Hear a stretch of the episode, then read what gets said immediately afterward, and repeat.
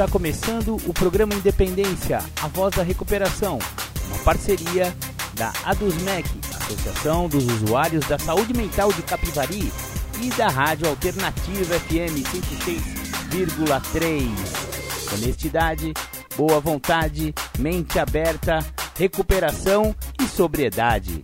Com vocês, Marco Melo.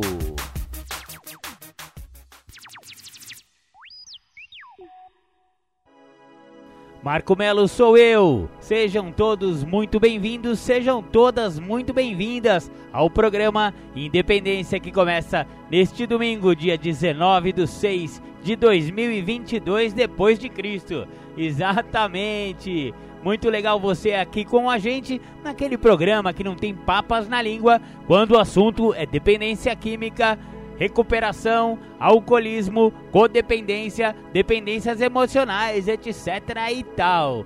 Bacana, bacana. Vamos começar o programa Independência com aquela do The Flanders, Um Dia Perfeito. Voltamos a apresentar programa Independência, a voz da recuperação. Muito legal, voltamos com o programa Independência. Você ouviu aí The Flanders Um Dia Perfeito, aquela música que fala do problema do alcoolismo que acomete também pessoas de classe média, de classe alta ou de classe C, porém que tem um emprego, que dá tudo certo, porque a pessoa é, estudou, a pessoa tá numa, numa pegada normal de vida. Só que o alcoolismo não tá nem aí para essa pegada normal de vida. Ele acomete cada 10 pessoas, uma pessoa vai desenvolver o problema do alcoolismo se ele começar a beber e continuar bebendo e tal, porque a pessoa tem uma propensão ao álcool, né? A se tornar um alcoólico. Então não tem jeito, é melhor você ou evitar ou então já se já enfiou o pé na jaca, companheiro, companheira, melhor procurar a Irmandade de Alcoólicos Anônimos, o programa de tratamento mais eficaz para o alcoolismo em todo o mundo. Por falar em alcoolismo, hoje vamos também continuar com informativos das Irmandades Anônimas. Isso mesmo! O primeiro informativo que eu vou disponibilizar para vocês é o informativo de Alcoólicos Anônimos, chamado Folheto Alcoólicos Anônimos em sua comunidade. Como a Irmandade de AA trabalha em sua comunidade para ajudar alcoólicos. É, a história de A está repleta de nomes de não alcoólicos, profissionais e leigos que se interessaram pelo programa de recuperação de AA. Milhares de nós devemos nossas vidas a essas pessoas e nossa dívida de gratidão não tem limites. É assim que começa aí a homenagem do folheto Alcoólicos Anônimos em sua comunidade. Então vamos lá. Alcoolismo e A. Alcoólicos Anônimos é uma irmandade mundial de pessoas que se ajudam mutuamente a manterem a sobriedade e que se esforçam para compartilhar livremente sua experiência na recuperação com outros que possam ter problemas com o seu modo de beber. O programa de AA consiste basicamente na sugestão de 12 passos criados para a recuperação individual do alcoolismo. Hoje, a Irmandade está presente em aproximadamente 180 países, Aproximadamente 2 milhões de alcoólicos alcançaram a sobriedade em AA, mas seus membros reconhecem que seu programa nem sempre é eficaz com todos os alcoólicos e que alguns necessitam de aconselhamento e tratamento profissional. A AA preocupa-se unicamente com a recuperação pessoal e a contínua recuperação individual dos alcoólicos que procuram ajuda na Irmandade.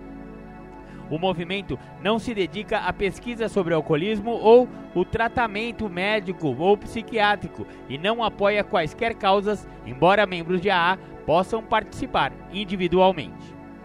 O movimento adotou uma política de cooperação, mas não afiliação, com outras organizações que se dedicam ao problema do alcoolismo. Alcoólicos Anônimos é autossuficiente através de seus membros e grupos, recusando contribuições de fontes externas. Os membros de AA preservam seu anonimato pessoal em nível de imprensa, filmes e transmissões de mídia. Desde o começo, vários membros de AA acreditaram que o alcoolismo é uma doença progressiva, física, espiritual e emocional ou mental os alcoólicos que conhecemos parecem ter perdido o poder de controlar suas doses de bebidas alcoólicas. Como funciona a AA? A AA pode ser descrito como um método de tratamento do alcoolismo, no qual os membros ajudam-se mutuamente, compartilhando entre si uma enorme gama de experiências semelhantes sobre o sofrimento e recuperação do alcoolismo. O que são grupos de AA? A unidade básica em AA é o grupo local, que é autônomo, salvo em assuntos que afetem outros grupos de AA ou a Irmandade como um todo. Nenhum grupo tem o poder sobre seus membros. Estima-se hoje que existem aproximadamente 4 mil grupos no Brasil. Os grupos geralmente são democráticos, com comitês de serviços com mandato de curta duração. Dessa maneira, nenhum grupo de AA tem uma liderança permanente. Que são reuniões de AA? Cada grupo realiza reuniões regulares, nas quais os membros relatam entre si suas experiências, geralmente em relação aos 12 passos sugeridos para a recuperação e as 12 tradições sugeridas para as relações dentro da Irmandade e com a comunidade de fora. Propósito primordial e outros problemas além do álcool. Alguns profissionais referem-se ao alcoolismo e à droga-adicção como abuso de substâncias ou dependência química. Em consequência, não, não alcoólicos são, algumas vezes, apresentados e encorajados a participarem das reuniões de AA. Qualquer um pode participar de reuniões abertas de AA, mas somente aqueles que têm problemas com bebidas alcoólicas podem participar de reuniões fechadas. Quem são os membros de AA? Pessoas que acham que têm problemas com sua maneira de beber são bem-vindas para assistirem a qualquer reunião de AA. Elas tornam-se membros simplesmente ao decidirem que querem sê-lo. Membros de AA são homens e mulheres provenientes de todas as classes sociais, desde adolescentes até pessoas com idade avançada de todas as raças, de todos os tipos, de afiliações religiosas ou sem religião. Onde você pode encontrar a A? Vários comitês de serviços locais poderão, sempre que solicitado, fazer apresentações informativas para organizações. Palestras podem ser preparadas de acordo com a necessidade e público-alvo. Normalmente, a apresentação incluirá filmes de AA e depoimentos de um ou mais membros de AA sobre o que a AA faz e o que a AA não faz. Procure por Alcoólicos Anônimos nas listas telefônicas, na internet e em outras fontes. Nas capitais e nas grandes cidades do Brasil, o escritório de serviços locais poderá responder às suas perguntas ou colocá-lo em contato com membros de AA. O que é ESG Escritórios de Serviços Gerais? Este escritório serve como um centro nacional de informações. A literatura de AA no Brasil é publicada e distribuída pela Junaab. O ESG é a Secretaria da Junta de Serviços Gerais de AA do Brasil, Junaab, composta por 14 custódios, sendo 10 alcoólicos, membros de AA, e 4 não alcoólicos, amigos de AA, e diretores, coordenadores de comitê e gerente administrativo.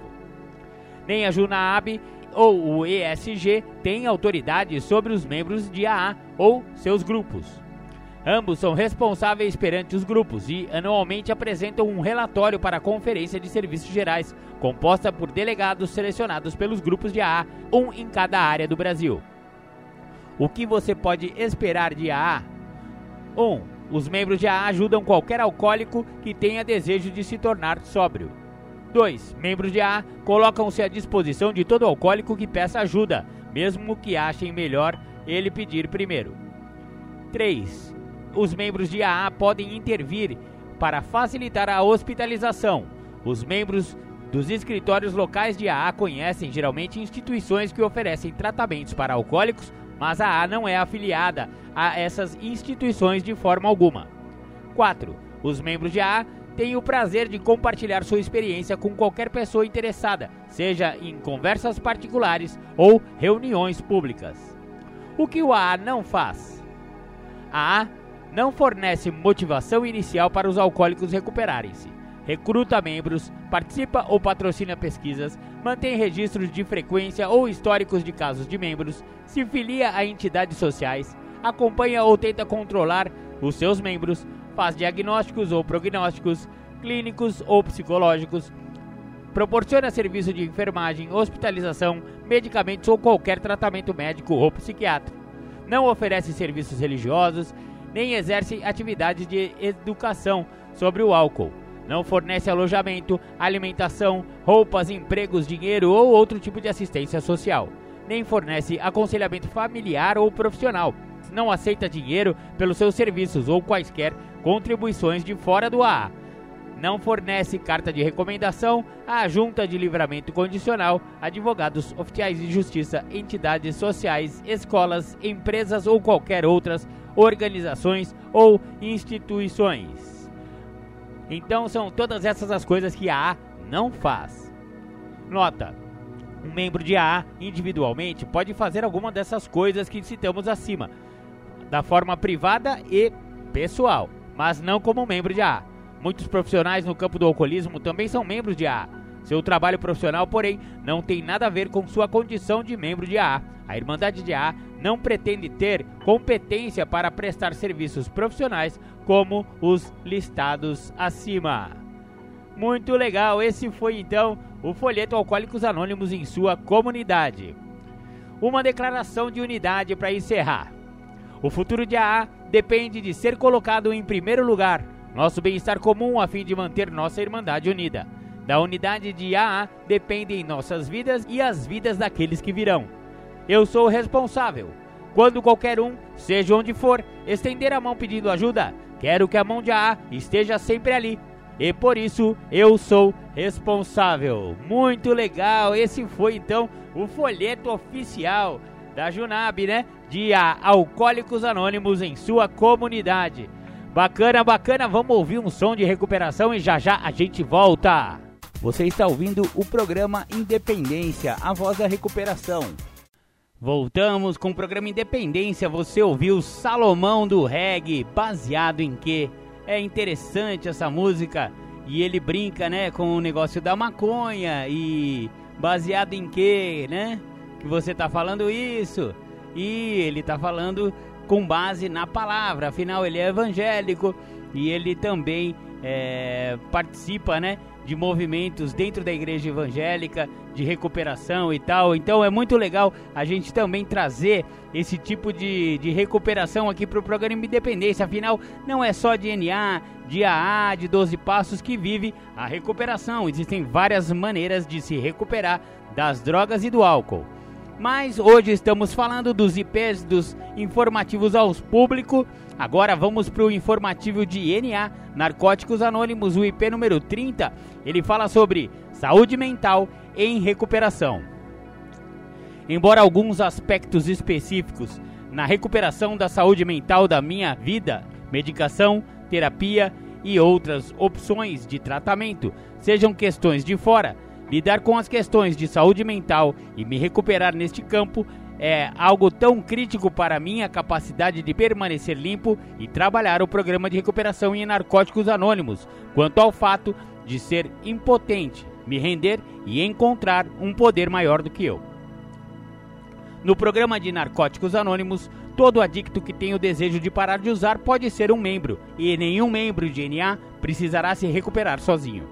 A recuperação é o nosso elo comum. Embora alguns de nós possam se sentir sem esperança por causa da destruição de nossa adicção ativa, nós não estamos desamparados.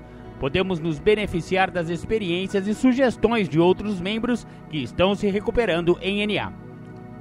Ficar limpos e trabalhar os passos em NA nos levam a encontrar maneiras de cuidar melhor de nossas mentes, corpos, emoções e espíritos. Trabalhando os passos, com um padrinho ou uma madrinha e aprendendo a cuidar melhor de nós mesmos em algum ponto de nosso processo de recuperação, muitos de nós acham necessário buscar ajuda externa para problemas além da adicção. Esta literatura reflete as experiências compartilhadas de membros de NA, incluindo aqueles que acharam necessário buscar ajuda externa para questões de saúde mental e outros companheiros que estão se recuperando junto com eles. Neste folheto existem tópicos destinados a ajudar todos os membros de NA com os desafios que podem surgir, a decisão de buscar ajuda, preocupações com medicamentos e o preconceito de estar enfrentando questões de saúde, recuperação, serviço e apoio mútuo. buscando ajuda profissional. Não diagnosticamos as doenças de ninguém, nem acompanhamos a, o progresso dos nossos pacientes. Na verdade, não temos pacientes, apenas membros. Nossos grupos não oferecem serviços profissionais terapêuticos, médicos, jurídicos ou psiquiátricos. Somos simplesmente uma irmandade de adictos em recuperação que se reúnem regularmente para ajudar uns aos outros a se manterem limpos. Funciona como e por quê? Tradição 8. A oitava tradição em NA demonstra claramente que nosso foco é compartilhar uma mensagem de recuperação da adicção. Os adictos que têm preocupações com a própria saúde mental podem querer procurar ajuda profissional. Alguns membros tiveram a experiência de que o apoio profissional os ajuda a enfrentar uma crise que acontece fora do processo de recuperação em NA. Outros podem achar necessárias uma terapia de longo prazo e medicações. Existem muitas outras opções adicionais disponíveis para nós. Pesquisamos o que pensamos ser a melhor opção e discutimos com nossos padrinhos ou madrinhas e com os profissionais de saúde apropriados. Nossa experiência compartilhada está bem representada no capítulo 4 de Viver Limpo. Quando usamos as ferramentas disponíveis para nós, ligando para nosso padrinho ou madrinha e buscando a experiência, força e esperança dos outros, permitindo que nosso grupo de apoio nos ajude, voltando-nos para em tempos de doença e outra literatura de NA. Somos capazes de tomar decisões com as quais podemos ficar confortáveis e agir para fazer a próxima coisa certa. Somos livres para buscar nossa recuperação da adicção em NA. Nós nos envolvemos na nossa recuperação através da partilha honesta com um padrinho ou madrinha. Muitos de nós descobriram que vergonha e segredos sobre qualquer área de nossas vidas abrem uma porta para a recaída. Precisamos ser honestos e verdadeiros sobre a nossa saúde mental, juntamente com quaisquer medicamentos que tomamos durante nossa recuperação. Trabalhar junto com nossos padrinhos ou madrinhas e outros membros de confiança em NA pode nos ajudar a permanecer conscientes dos nossos motivos. Cada um de nós é responsável pela nossa própria recuperação e bem-estar. Medicação e saúde mental. É possível encontrar a liberdade da adicção ativa em NA e tomar medicamentos para uma doença mental prescrita por um profissional de saúde bem informado. Em tempos de doença, questões de saúde mental. Nosso propósito primordial em NA é levar a mensagem de recuperação, isto é, verdade, não importando em quais situações atenuantes possam se apresentar. Tentar atender aos desafios das doenças mentais vai além do alcance de levar a nossa mensagem ou ajudar outros adictos a manter-se limpos. Nas reuniões, ninguém é profissional, somos todos adictos buscando liberdade da adicção ativa. Podemos ser aconselhados em algum ponto da nossa recuperação a tomar alguma medicação para tratar nossa condição de saúde mental. Medicações devem ser tomadas conforme prescrição de um profissional de saúde informado. Nós não nos automedicamos. Muitos de nós acharam prudente informar nossos padrinhos ou madrinhas e alguns amigos da nossa rede de apoio que estamos tomando uma medicação. Esta ação nos ajuda a sermos responsáveis e permite que pessoas em quem confiamos possam ser nossos olhos e ouvidos. É importante estarmos atentos e alertas para as mudanças que podem ocorrer quando tomamos medicação. Quanto mais tempo estamos limpos, mais os nossos aspectos físicos e emocionais mudam. Algumas vezes, essas mudanças podem ter um efeito na nossa condição de saúde mental. Partilhar honestamente com nossos padrinhos ou madrinhas, profissionais da saúde informados e amigos próximos sobre quaisquer mudanças que percebemos é um ponto significativo para mantermos um programa de recuperação. Muitos de nós ouvimos, seja individualmente ou nas reuniões, que membros tomando medicação não estão limpos. No entanto, algumas medicações para doenças mentais são prescritas para ajudar a lidar com sintomas que interferem em um estilo de vida saudável, produtivo e livre de drogas. Membros que tomam medicação para doença mental da forma prescrita por um profissional de saúde são considerados limpos. Preconceito e vergonha. As nossas lutas com as doenças mentais e a forma como elas afetam nossa recuperação são de fato questões internas. Precisamos fazer essa distinção para assegurar que não deixemos de procurar ajuda adicional, seja por causa do estigma das salas ou da confusão sobre a relação entre a doença mental e a recuperação. Viver limpo nosso eu físico. Como adictos, podemos ter a tendência a comportamentos e ações que não estão alinhados com os princípios espirituais. Isso poderia simplesmente ser descrito como o fato de nossos corações e mentes nem sempre estarem sincronizados. Às vezes leva anos de recuperação e trabalho de passos com um padrinho ou madrinha para aumentar nossas habilidades com princípios espirituais, como compaixão, aceitação, empatia e gentileza. Podemos nos precipitar em julgar e agir de maneiras que discriminem aqueles que não são como nós, encontrando razões para nos afastar dos outros. Podemos perguntar para o nosso padrinho ou madrinha ou nossos amigos de NA sobre sua experiência, força e esperança. Em NA, nosso propósito primordial é levar uma mensagem de esperança, não de julgamento. Alguns de nós que têm desafios de saúde mental podem optar por serem cautelosos com o grau de detalhe que revelamos ao partilhar nas reuniões sobre a nossa situação. Em vez de partilhar detalhadamente nas reuniões os aspectos em que nossa situação afeta a nossa recuperação, trabalhamos com o nosso padrinho ou madrinha e membros de NA em quem confiamos. Afinal, o denominador comum entre todos nós é a recuperação. Um membro partilhou. Eu sofri por anos sentindo mais vergonha da minha condição de saúde mental do que jamais senti por ser um adicto. Hoje eu entendo que cuidar do bem-estar mental é uma parte crucial da minha recuperação, como um todo, e, como todas as outras coisas, o processo de fazer isso é a solução para os meus desafios. Alguns membros podem estar propensos ao isolamento devido à vergonha, e isso é verdade especialmente para aqueles que sofrem com desafios de saúde mental. Muitos de nós estamos familiarizados com o ditado: um adicto sozinho está em má companhia. O isolamento tende a nos levar a lugares sombrios, guiados apenas pelos nossos próprios pensamentos. Às vezes ficamos presos em uma teia de pensamentos negativos. Nas melhores circunstâncias, este tipo de pensamento pode nos estimular a ligar para o nosso padrinho ou madrinha, ou um amigo de confiança, ou nos motivar a ir a uma reunião. Em circunstâncias menos desejáveis, podemos chegar a ponto de considerar pensamentos de nos ferirmos. Embora possa parecer impossível sair do desespero que sentimos, especialmente se surgirem pensamentos suicidas, nós devemos tomar a atitude de pedir ajuda. Precisamos sair da escuridão, do isolamento e voltar a viver o programa de recuperação. Precisamos abrir mão da vergonha e do estigma para alguns de nós, um tratamento com profissionais de saúde mental pode ser necessário para termos condições de continuar a trabalhar nosso programa de recuperação em NA. À medida que praticamos paciência e compaixão conosco, começamos a enxergar um brilho de esperança que nos ajuda na mudança da nossa maneira de pensar. Estamos abraçando nossa recuperação novamente. A recuperação acontece em NA. Tudo que fazemos, tudo que é importante para nós na Irmandade se resume à nossa simples mensagem de esperança e liberdade. Não há ninguém tão doente ou tão saudável, tão rico ou tão pobre, tão perdido ou tão longe que não se qualifique. A mensagem está à disposição de todos nós.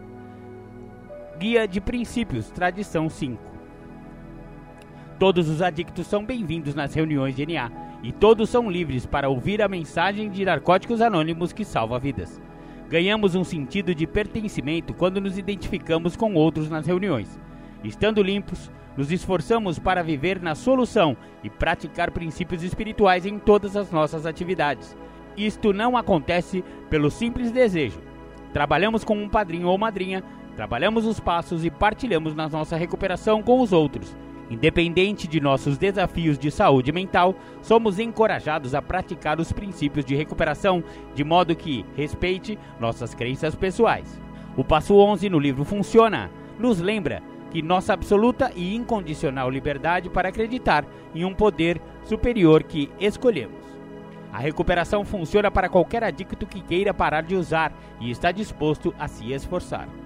Aqueles de nós que sofrem de problemas de saúde mental podem querer negar nossa situação e correr o risco do auto-engano sobre nossa condição. A negação não irá nos ajudar. Devemos isso a nós mesmos, enfrentar os nossos medos com coragem e perseverança.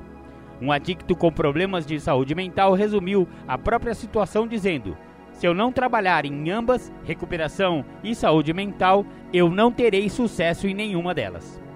Nosso trabalho com autoaceitação é crucial, não apenas para nossa recuperação, mas também para nossa saúde mental. Aprendemos a encarar a vida como ela é.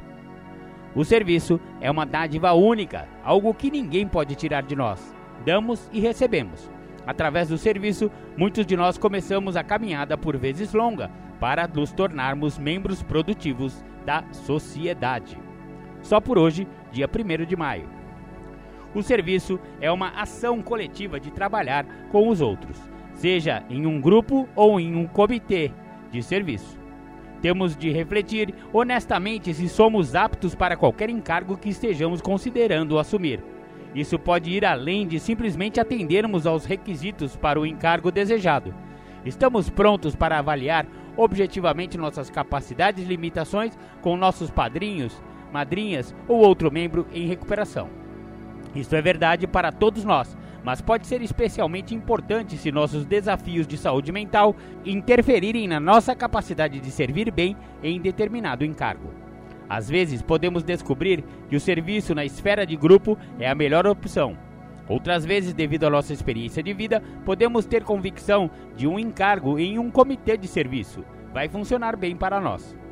Através do autoconhecimento e do trabalho de passos, com o nosso padrinho ou madrinha e nosso poder superior, podemos encontrar um lugar no serviço para retribuir, independentemente de nossa situação de saúde mental e medicação apoiando uns aos outros. Fazemos a escolha de ser uma força positiva na vida das pessoas ao nosso redor. O processo de trabalhar os passos nos deu a capacidade de amar, aceitar a quem somos e de realmente amar os outros, em tempos de doença, apoiando companheiros doentes. Uma das maneiras de apoiarmos os outros em NA é através do apadrinhamento. Apadrinhar alguém é uma demonstração de gratidão, Sempre que somos convidados a apadrinhar um membro, nos atentamos para o privilégio do apadrinhamento. Ao apadrinharmos aqueles cujas dificuldades podem ser diferentes das nossas, praticamos o amor incondicional para apoiar a recuperação dos membros e sermos a ponte entre o isolamento e a unidade, que abrange tudo e todos. Nós escolhemos qualquer membro que queira se recuperar. Todos nos beneficiamos da empatia escuta solidária e apoio da Irmandade. Através do amor, aprendemos a aceitar a nós mesmos pelo que somos. Aqueles de nós com problemas de saúde mental valorizam o apoio de outros adictos tanto quanto qualquer outro membro. O apoio mútuo é a unidade em ação. Em NA, nos esforçamos para assegurar que todos tenham oportunidades iguais de se recuperar.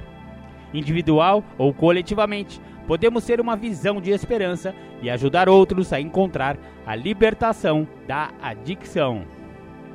Quando a boa vontade apoia e motiva tanto o indivíduo quanto a irmandade, ficamos totalmente plenos e inteiramente livres. Texto básico de Narcóticos Anônimos, nosso símbolo. Nem todos os adictos são iguais, mas nosso símbolo nos diz que há espaço para todas as manifestações do indivíduo em recuperação. Muito legal, muito legal. Esse então foi o IP número 30, Saúde Mental em Recuperação. Vamos ouvir mais uma música de recuperação e já já a gente volta.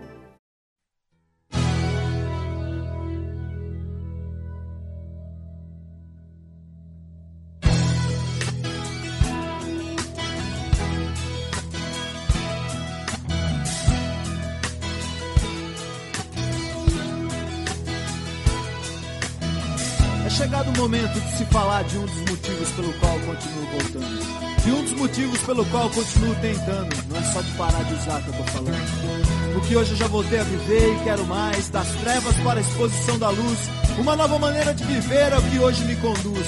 E através dessa nova maneira de que eu continuo tentando. Tentando ser um filho melhor, tentando ser um marido melhor, um namorado melhor, tentando ser um pai melhor ou até quem sabe, apenas um amigo melhor. E através do programa que eu aprendi, que é possível fazer um pouco melhor do que tudo que eu já fiz. É preciso apenas continuar tentando e não desistir, pois essa vida é uma eterna tentativa.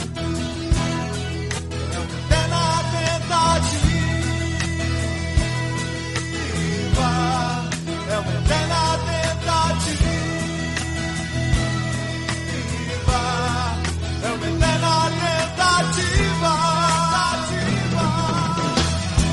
Direitos autorais daqueles que continuam tentando depois de muitos anos. Daqueles que continuam voltando depois de muitos anos para dizer para quem tá chegando que realmente funciona. Dentro dos que continuam voltando, incluo o padrinho com muito amor e um grande abraço. Pessoas que vêm me ajudando a viver um dia de cada vez. Só por hoje eu não tô mais sozinho, só por hoje eu tô com vocês. Só por hoje o caminho que eu sigo tem mais passos além dos meus. Pessoas que continuam tentando e multiplicando a mensagem que diz que é possível parar de usar, perder o desejo de usar e encontrar uma nova maneira de viver. Só por hoje eu não preciso ser mais controlado pelo meu passado. É só continuar voltando, é só continuar tentando.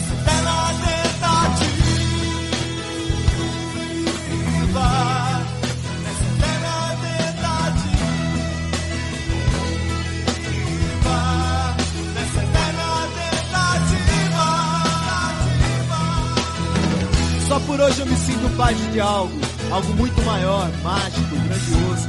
Uma força que uniu homens e mulheres com passados destruídos para uma virada milagrosa e um presente glorioso.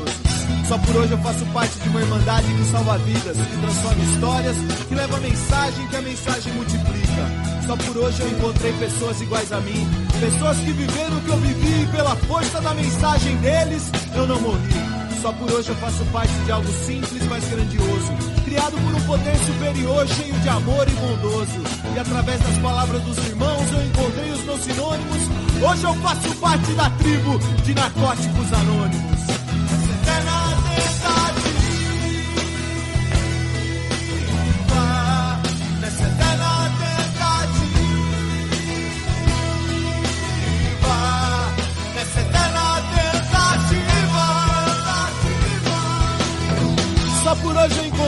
Pessoas que faltavam em minha vida.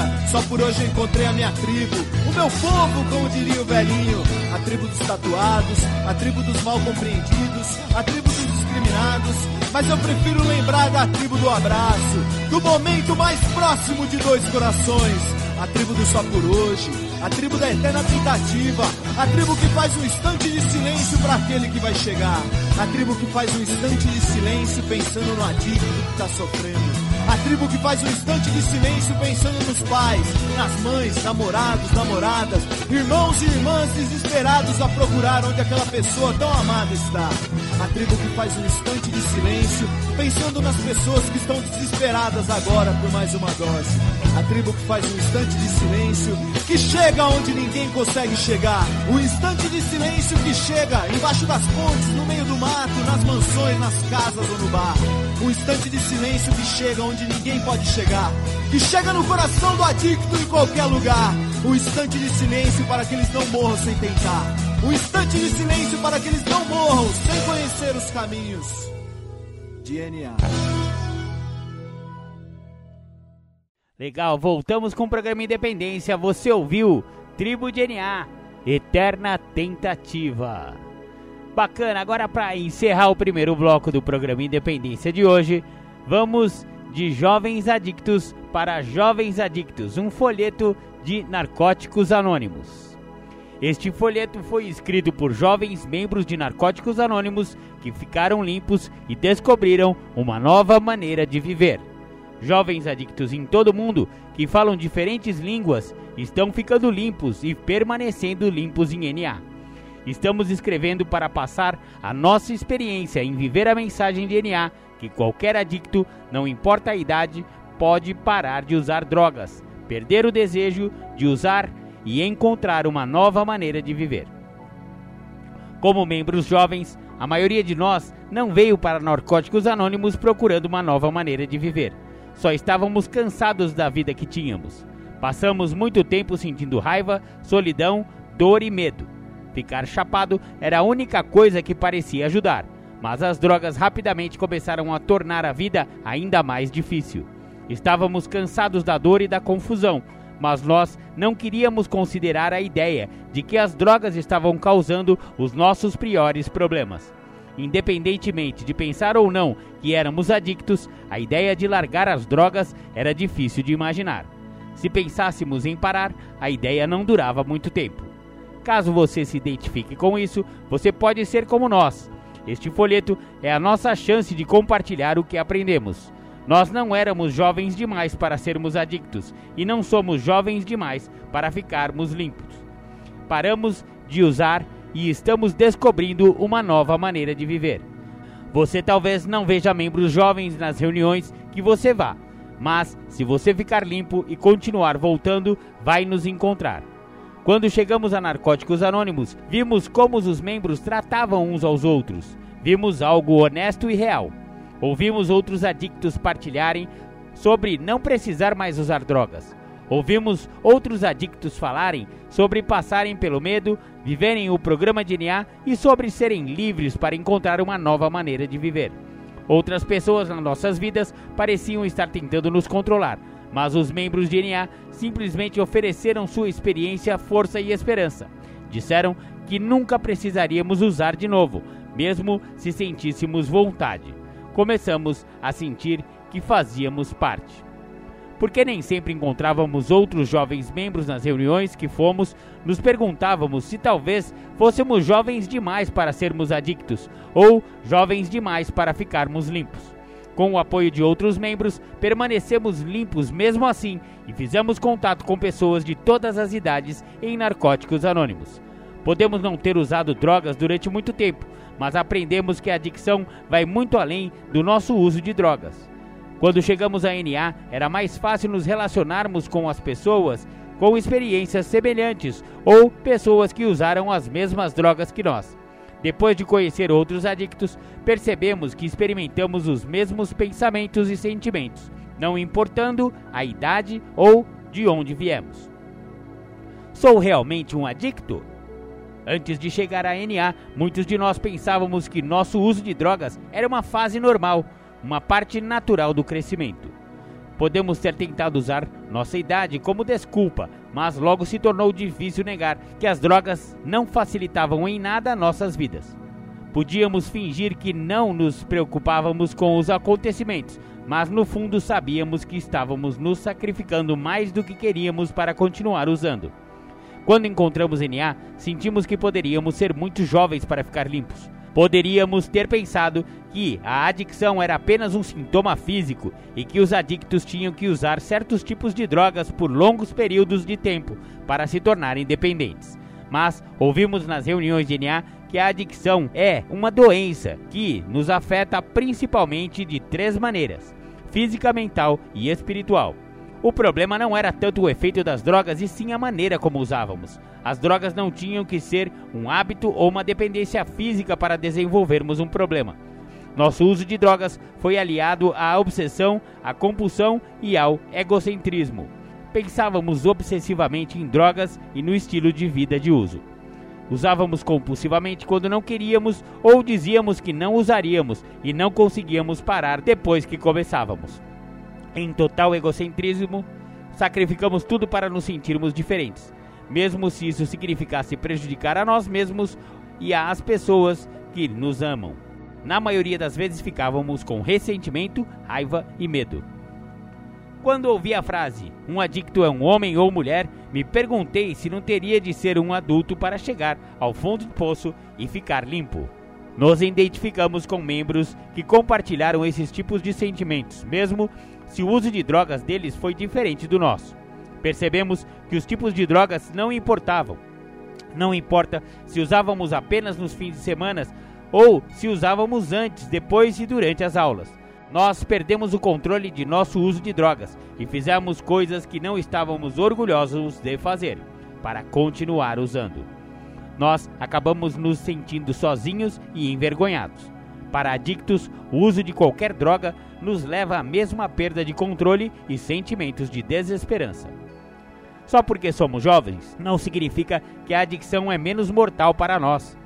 Nós podemos tomar a decisão de ficarmos limpos quando quer que estejamos prontos. Quando ouvimos os membros partilharem sobre o seu fundo de poço, descobrimos que o nosso fundo de poço seria quando parássemos de cavar. O único requisito para ser membro é o desejo de parar de usar. Então, qualquer um que encontre NA, jovem ou velho, pode ter a chance de uma nova maneira de viver. Apadrinhamento. O apadrinhamento nos ensina a dizer a alguém o que realmente está acontecendo conosco. Aprendemos a revelar o que se passa dentro de nós e começamos a aceitar sugestões e a praticar os 12 passos em nossas vidas. A qualidade mais importante de um padrinho ou madrinha é que seja uma pessoa em quem podemos confiar e um exemplo daquilo que queremos ser. Trabalhar os passos com um padrinho ou uma madrinha pode nos ajudar a enfrentar as maneiras que a adicção se manifesta em nossas vidas, mesmo quando não estivermos mais usando drogas. Obsessão e compulsão podem afetar a forma como lidamos com sexo, comida, dinheiro, relacionamento, videogame e a internet e muitas outras áreas. A adicção pode distorcer quaisquer comportamentos ou sentimentos, de modo a serem substituto para o uso de drogas. Muitos de nós também passamos por depressão, ansiedade, raiva, automutilação e transtornos alimentares. Um padrinho ou madrinha é muitas vezes a primeira pessoa em que confiamos o suficiente para conversarmos sobre esses problemas. Quando partilhamos aberta e honestamente, nossos padrinhos ou madrinhas podem nos ajudar a procurar soluções. Sexo, drogas e. Como jovens membros, lidar com a nossa sexualidade em recuperação pode ser difícil. Nossas experiências com o sexo podem incluir qualquer coisa de conflitos com a nossa orientação sexual a término de relacionamentos, gravidez, descontrole, confusão, vergonha e culpa sobre coisas que fizemos ou coisas que nos aconteceram. Nós, em recuperação, iremos ouvir muitas opiniões e sugestões sobre sexo e relacionamentos. Nem sempre estaremos dispostos a ouvir o que os outros têm a dizer mas podemos fazer um esforço para partilhar abertamente com nossos padrinhos e madrinhas ou membros em quem confiamos. Às vezes, nossos sentimentos sobre sexo e relacionamentos podem fazer com que as drogas pareçam uma solução novamente. Em vez disso, partilhamos o que estamos passando e pedimos a orientação e o apoio. A recuperação irá nos ajudar a recuperar nossos sentimentos limpos. Quando partilhamos honestamente sobre nós mesmos, somos um exemplo para os outros. Eu era menor de idade. Se as nossas decisões têm que ser aprovadas pelos pais, tutores ou outro adulto, pode ser que nem sempre seremos autorizados a ir a reuniões de NA ou fazer outras mudanças sugeridas pelo programa. Uma escolha que podemos fazer por nós mesmos é nos mantermos limpos. Pode ser que demore um tempo, antes de estarmos livres para viver da maneira que queremos. Mas podemos manter a escolha de recuperação, mesmo sendo difícil. Quando somos autorizados a ir a reuniões, os companheiros dizem que acreditam em nós, que podemos permanecer limpos se continuarmos firmes, pedir ajuda e aceitar sugestões. As pessoas da minha vida continuam usando drogas. Quando ficamos limpos, podemos ouvir outros adictos em recuperação nos dizerem para mudar de colegas, locais e diversões, mas às vezes não temos escolha. Não podemos afastar as pessoas da nossa vida se vivemos com elas, se vamos às escolas com elas ou se moramos com elas. Nossos amigos e familiares podem usar na nossa frente. Isso torna mais difícil se concentrar na recuperação. Sabemos que não precisamos usar novamente, mas é difícil tirar as drogas do nosso pensamento se as vemos todos os dias. Se tivermos pensamentos da ativa, pedimos ajuda aos companheiros de NA. Se não conseguirmos estar com outros adictos, podemos ler a literatura de NA, escrever sobre o que estamos sentindo, fazer contato com um poder superior ou conversar com amigos ou familiares que não usam. Ficamos limpos, aconteça o que acontecer. Pensamentos de ativa vêm e vão, mas eles perdem o seu poder quando pedimos ajuda. Eu estava realmente empolgado com minha recuperação depois da minha primeira reunião de NA, mas ainda tinha de ir para casa à noite e estar com minha família. Eles fizeram festa até tarde. Eu podia me trancar no meu quarto, mas os barulhos e os cheiros continuavam vindo. Um programa espiritual, não religioso. Nossos pais ou responsáveis podem nos obrigar a ficar envolvidos em sua religião, até que tenhamos idade suficiente para escolhermos por nós mesmos. Eles podem se perguntar se NA vai nos ensinar coisas que contradizem suas crenças religiosas ou se vamos ser pressionados para nos envolvermos em alguma outra religião. Podemos lembrar que NA não está em competição ou conflito com religião, nem temos que nos tornar religiosos para nos mantermos limpos. Os Doze Passos nos incentivam a entrar em contato com nossas próprias crenças. Podemos informar nossos pais que Narcóticos Anônimos não endossa nem se opõe a qualquer religião. Podemos simplesmente aceitar os desejos de nossos pais até sermos livres para fazermos nossas próprias escolhas. Eu era o único membro jovem de NA. Alguns de nós sentem um tipo diferente de isolamento porque somos os únicos jovens em NA onde moramos. Podemos ficar junto com os membros após as reuniões, mas às vezes sentimos falta de passar um tempo com pessoas da nossa idade. Pode ser muito difícil lidar com o sentimento de ser diferente ou único quando somos membro mais jovem do grupo. Podemos vislumbrar as chances de viajarmos para eventos de NA onde teremos oportunidades de conhecermos outros adictos em recuperação na nossa cidade. Existem jovens tentando e conseguindo ficar limpos em todo o mundo. Nós podemos entrar em contato com jovens membros de NA em outros lugares através da tecnologia e da internet. Grupos de partilha online relacionados à recuperação, listas de e-mail e sites de redes sociais tornam possível ficarmos em contato com membros em todo o mundo. Tudo isso não pode substituir a frequência presencial de reuniões, mas nos dão a chance de nos identificarmos com outros jovens sobre nossas experiências ficando limpos. Minha primeira convenção de NA foi um verdadeiro momento de mudança para mim. Conheci jovens membros de vários lugares. Quando fui para outra convenção meses depois, os companheiros que viviam longe ainda lembravam meu nome. Eu senti que realmente fazia parte de NA.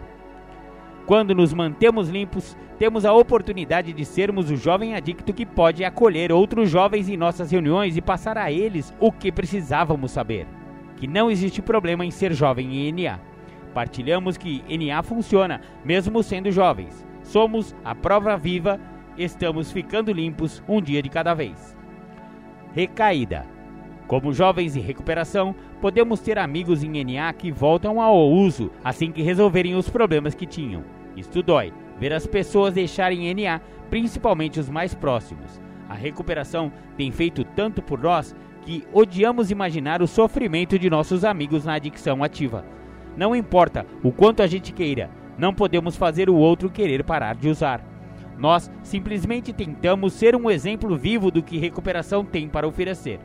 Partilhamos livremente o que recebemos. Alguns adictos não vão querer o que nós temos. Partilhamos nossa esperança para que eles saibam onde encontrar algo diferente quando estiverem prontos para tentar algo diferente. Podemos nos lembrar que nossa literatura diz: às vezes, uma recaída pode estabelecer a base para uma completa liberdade. Ficamos juntos de membros com tempo limpo, que podem partilhar a dor e a frustração de ver pessoas chegarem e saírem. Lembramos que, apesar de sermos jovens, podemos permanecer limpos para o resto de nossas vidas. Fazendo isso, um dia de cada vez, nossa literatura e experiência dizem que nunca vimos uma pessoa que vive o programa de Narcóticos Anônimos recair. Para mais informações sobre a recaída, veja o capítulo 7 do livro básico Narcóticos Anônimos, intitulado Recuperação e Recaída. Os membros ajudaram a me sentir seguro em NA. Narcóticos Anônimos não está protegido dos perigos encontrados na sociedade. As pessoas em quem confiamos em NA podem nos ajudar a não nos envolvermos em situações financeiras, românticas ou sexuais com aqueles que não têm as nossas melhores intenções no coração.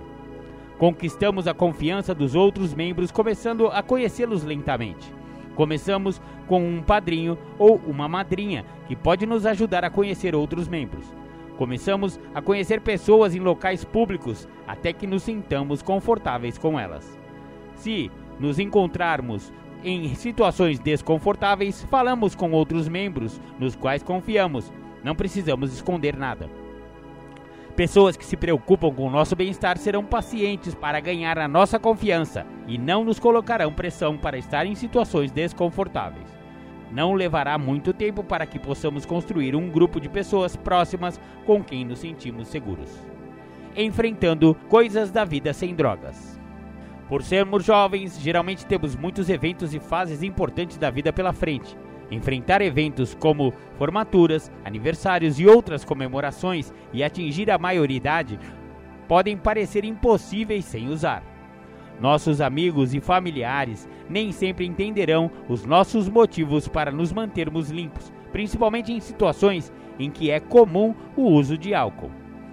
Pedimos às pessoas em nossas vidas para apoiar nossas decisões e precisamos contar com o apoio do nosso padrinho ou madrinha e de nossos amigos em recuperação para essas situações. Podemos pedir aos membros de NA para estar conosco quando nos sentirmos desconfortáveis sozinhos. Eles nos ajudam a lembrar que podemos passar por qualquer coisa limpo. No início da minha recuperação, me perguntava como iria comemorar minha formatura e meus aniversários. O que aconteceria quando eu pudesse frequentar bares e comprar bebidas alcoólicas? E se eu um dia casasse, eu poderia brindar?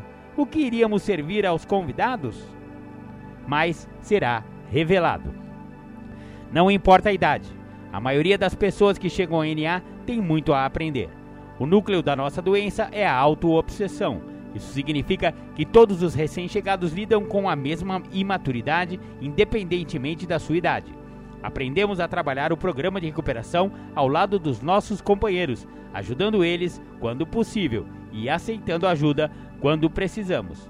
Podemos parecer ou nos sentir diferentes das pessoas mais velhas, mas estamos todos ficando limpos, só por hoje. Quando partilhamos abertamente com outros membros, aprendemos que temos muito mais em comum do que pensávamos. Narcóticos Anônimos torna possível para os adictos de qualquer idade crescer e envelhecer limpo em recuperação.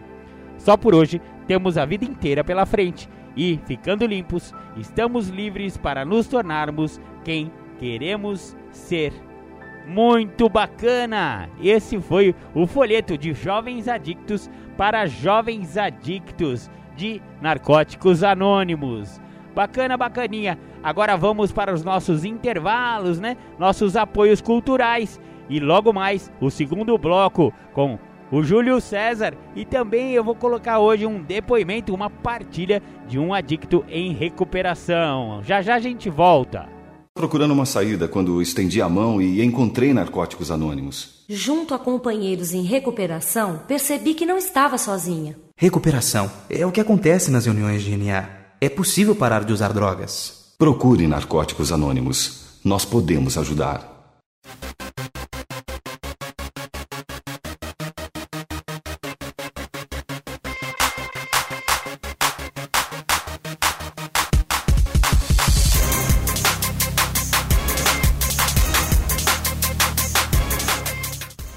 Voltamos a apresentar programa Independência, a voz da recuperação.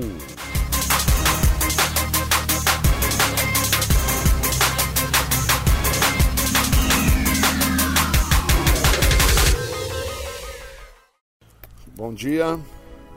Falar de recuperação, falar de um tema que o grupo pediu, que transcreve uma ideia que eu vejo dentro da literatura e muitos eu acredito que não devam pensar desta maneira.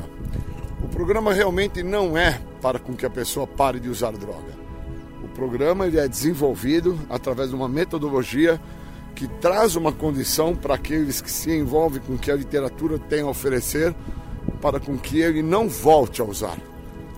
Se fosse para parar, iríamos tomar doses desse programa como se fosse uma medicação alopática e ao seguir a bula desta medicação alopática dentro de um período como se fosse uma questão de um antibiótico, em sete dias teríamos um resultado. O que eu acho interessante é que quando se está numa necessidade de tomar uma medicação alopática, uma questão do antibiótico, pois se encontra-se com uma infecção.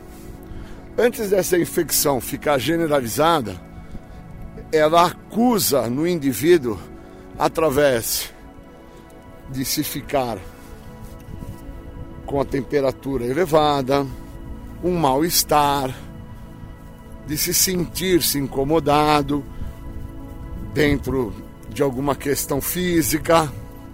E aí entende-se que se tem que tomar a medicação por sete dias, mas logo no terceiro, quarto dia, essa medicação faz um efeito tão positivo que no próximo dia, essa mesma pessoa que está com o comprimido no bolso, quando ela encontra alguém que manifesta um sintoma muito próximo ao dela, que assim ela trazia, ela se vira para essa pessoa e fala: Olha, eu tenho um comprimido aqui para você, você pode tomar que você vai ficar ótima. E aí ela não se vê mais na necessidade de tomar o restante dos comprimidos que a própria buva diz para ela que ela tem que tomar. Isso é importante ressaltar. Deixamos de fazer o que tem que ser feito porque muitas vezes não percebemos o que se está sendo oferecido para nós. E a literatura deixa claro: se existe uma forma, um método, um caminho para com que o programa não dê certo para a pessoa que quer e necessita deter a doença da adicção, é ela querer fazer sozinha. Por isso que não é um programa para parar, é um programa para não voltar a usar. E para não voltar a usar, eu necessito dar determinados passos. E esses passos se mostram presentes quando eu dou a devida atenção ao que o outro está a retratar nas reuniões, nas atividades que reúnem pessoas que trazem os mesmos pormenores que primeiro me trouxeram até onde eu cheguei, que é o programa de recuperação. Então, esse entendimento eu só venho a ter depois de muitos anos em recuperação, pois eu acreditava que o meu grande problema, o problema fatídico da minha vida, era o uso de álcool e outras drogas. Só que o grande problema está na doença. E através de todo esse quadro adoecido de comportamentos, de maneira de pensar, de forma de agir, de jeito de ser, que me impulsiona a fazer o uso da substância. Por isso eu preciso usar o programa para com que eu não volte a fazer esses impulsos adoecidos, comprometedores que me levam e me fazem chegar até o ápice desta doença, que é fazer o uso de álcool e de drogas. Quando eu me atento a isso, eu fico muito feliz porque eu vejo que a doença ela trabalha com vida própria, independente de substância química, independente do que seja.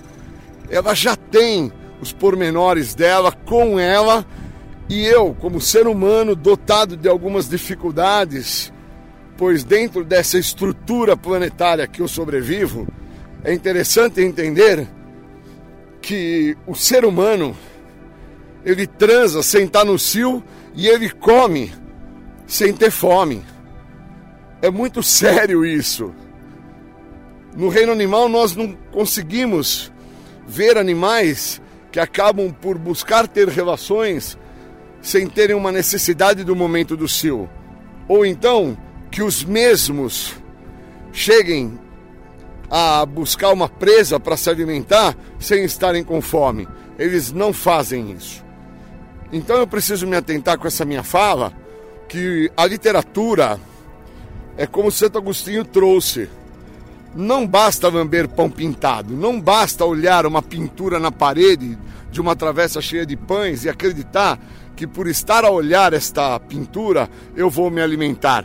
Eu preciso em espécie, eu preciso em produto para poder me alimentar. Então, quando eu tenho a literatura e não leio a literatura e não me atento às falas da literatura, eu tenho problemas maiores.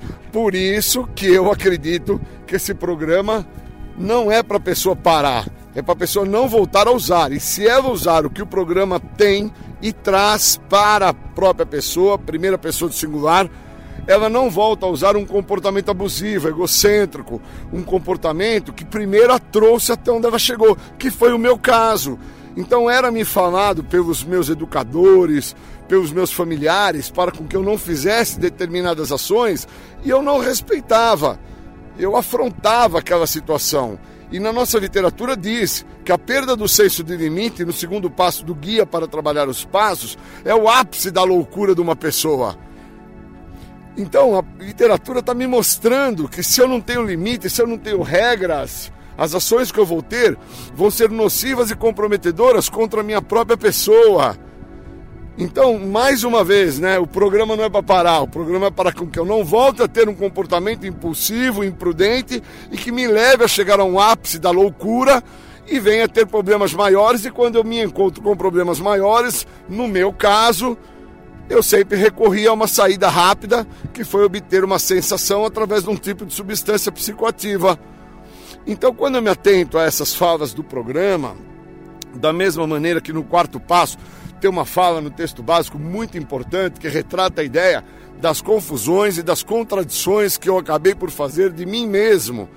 Quando eu me dou a devida atenção para ver isso, para me atentar a isso e, e olhar quais foram as confusões, quais foram as contradições, onde eu esperava chegar, da maneira que eu estava assim a fazer, o que isso me mostra que eu estava a fazer quando eu vou olhando a literatura, vou lendo e vou entendendo como fala lá no 12 passo, no final do guia, que diz em síntese, nós já sabíamos que nós íamos encontrar pessoas que iriam falar como nós falamos, que iriam sentir como nós estávamos a sentir, que estariam passando pelas mesmas dores que estávamos a passar. Então, a literatura é muito rica, só que eu preciso me atentar a isso. É como a ideia do pão com banana. Uma pessoa adicta e que trazia consigo um grande desejo de fazer um cruzeiro ele juntou dinheiro com toda a dificuldade dele, socioeconomicamente, não tinha possibilidade alguma de fazer aquele cruzeiro, e depois de muito que ele guardou, ele acabou tendo os valores para chegar na empresa de viagem e comprar o cruzeiro. Era tanta ânsia dele que assim ele o fez, sem perceber nada, e vai no dia do embarque, embarca no navio levando vários pães e várias bananas. E no primeiro dia foi uma festa, foi super bacana. E ao término daquele dia ele vai para a cabine, come lá o seu pão com banana. No segundo dia ele está lá super feliz, vai para a piscina, curte tal. Na hora do almoço vai na cabine, pega mais um pãozinho com banana, come. E o pão já está meio amanhecido, a banana já está mais molinha. No terceiro dia, quando ele chega no quarto, na cabine, o pão está bem mais duro, a banana já está apresentando algumas manchas, já está preteando, mas mesmo assim o mesmo ainda come a banana, mas ele já não está mais curtindo muito aquele terceiro dia na viagem daquele navio, né, que ele sempre foi afim de fazer. No quarto dia, ele está lá na piscina, sente muita fome. Quando chega na sua cabine, o pão já está bem duro, já está ruim de mastigar, a banana já pretejou, a cabine está cheia de moscas e ali já não está mais sendo agradável para ele, já não está mais feliz, ele já não está mais contente e a fome bate nele de uma maneira muito intrínseca, muito forte. E ele então resolve roubar uma comida dentro do navio. E ele vai até a parte do refeitório, pega ali um, uma comida, uma bandeja cheia de comida e sai com aquilo, mas ele é descoberto, ele é pego, levam ele à cabine do capitão e ele então, sentado ali, o capitão fica a olhar para ele e pergunta: Mas por que você roubou? E ele conta toda a sua história, da sua ânsia, que desde criança ele gostaria de ter feito uma viagem e que esta viagem ele nunca pôde fazer por causa das condições socioeconômicas da família e dele. E então ele guardou todo o dinheiro que ele pôde, se privou de muitas coisas e dentro disso ele comprou uma quantidade de banana, uma quantidade de pão e assim levou esse pão com banana para a viagem e passando fome na situação, ele resolveu roubar. E o capitão, escutando tudo aquilo, começou a rir bastante dele, começou a, a ficar assim, realmente sem entender. E ele, olhando ao capitão, falou: Você está rindo de mim? Você está rindo da minha fome? Você está rindo do que, do que eu estou a passar? E o capitão falou para ele assim: Amigo, vou te mostrar uma coisa. E pegou o contrato que ele fez na agência de viagem e mostrou para ele. Quando você contratou essa viagem, você pagou o pacote completo. com direito até a seis refeições por dia. Então isso mostra que muitos dos nossos ficam só na ideia do pão com banana e acabam não se atentando ao contrato completo. E o contrato completo que esse programa proporciona não é parar de usar, é não voltar mais a usar a partir do momento que eu adentro ao que a literatura tem a me oferecer e vivo no todo que essa literatura tem a me oferecer. Mas muitos querem só o pão com banana. E eu percebo que o pão com banana é como Santo Agostinho: pão pintado não alimenta.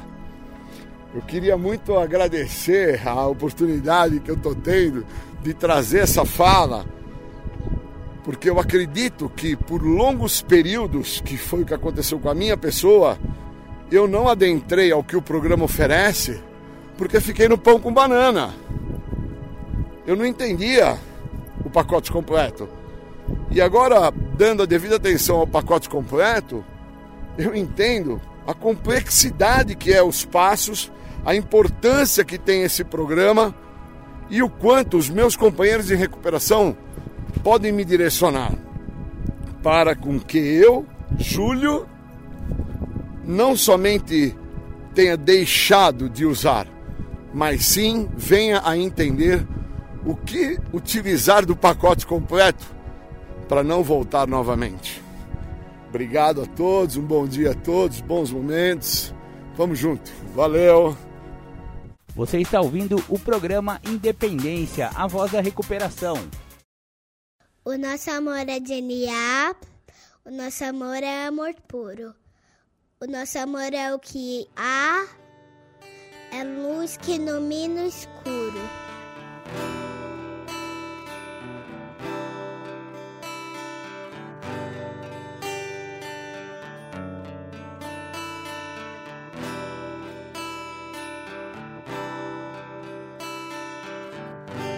Acreditamos num Deus que promove um processo de luz onde acontecem os resgates das vidas.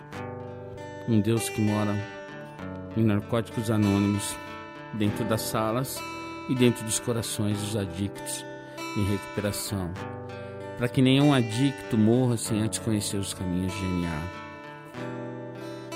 Esse Deus ele tem mensageiros que levam essa mensagem de uma maneira amorosa, porque esse Deus, o nosso Deus, o Deus de GNA é só amor. O nosso amor. O nosso amor é genial. O nosso amor é amor puro. O nosso amor é o que há. É luz que ilumina o escuro. O nosso amor veio dos guetos, viadutos, bares e favelas. O nosso amor é azul e branco, dos becos. O nosso amor é do Deus da aquarela. O nosso amor é de louco, é de valente. É de música cantada por vozes de beleza. É de Armando, Murilo, é da gente. O nosso amor é de proceder com certeza. O nosso amor tem rebolo, tantã e tamborim. O nosso amor tem batuque de coração. É, o nosso amor não tem fim. O nosso amor tem ganzá, pandeiro e muita emoção. O nosso amor é de alma sofrida. O nosso amor é do primeiro mentor. É de criatura não esquecida. É amor de sangue, de luta e de calor. O nosso amor não tem nome. É de Ronaldo, Rodrigo ou Roseli. Nosso amor já passou fome. É amor que não se vê por aqui. O nosso amor é de resgate e ajuda. É amor de mil amores. Amor que tudo muda. Virtudes no lugar das dores. É amor de bicho solto e cicatriz. Amor que se conversa com o olhar. É lágrima seca de mãe feliz. É consciência e capacidade de amar.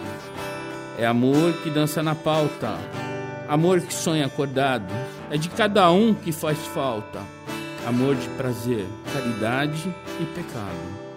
É prece do silêncio no peito. É pintura na cara do louco. Amor decente de respeito. É, nosso amor não é pouco. É amor só por hoje. Amor guerreiro. é briga boa para bom brigador. Uma dádiva do amor primeiro, é experiência de vida, é amor. O nosso amor é brilho não esquecido. O nosso amor nasceu sem partida. O nosso amor é amor querido, é amor genial, amor de vida.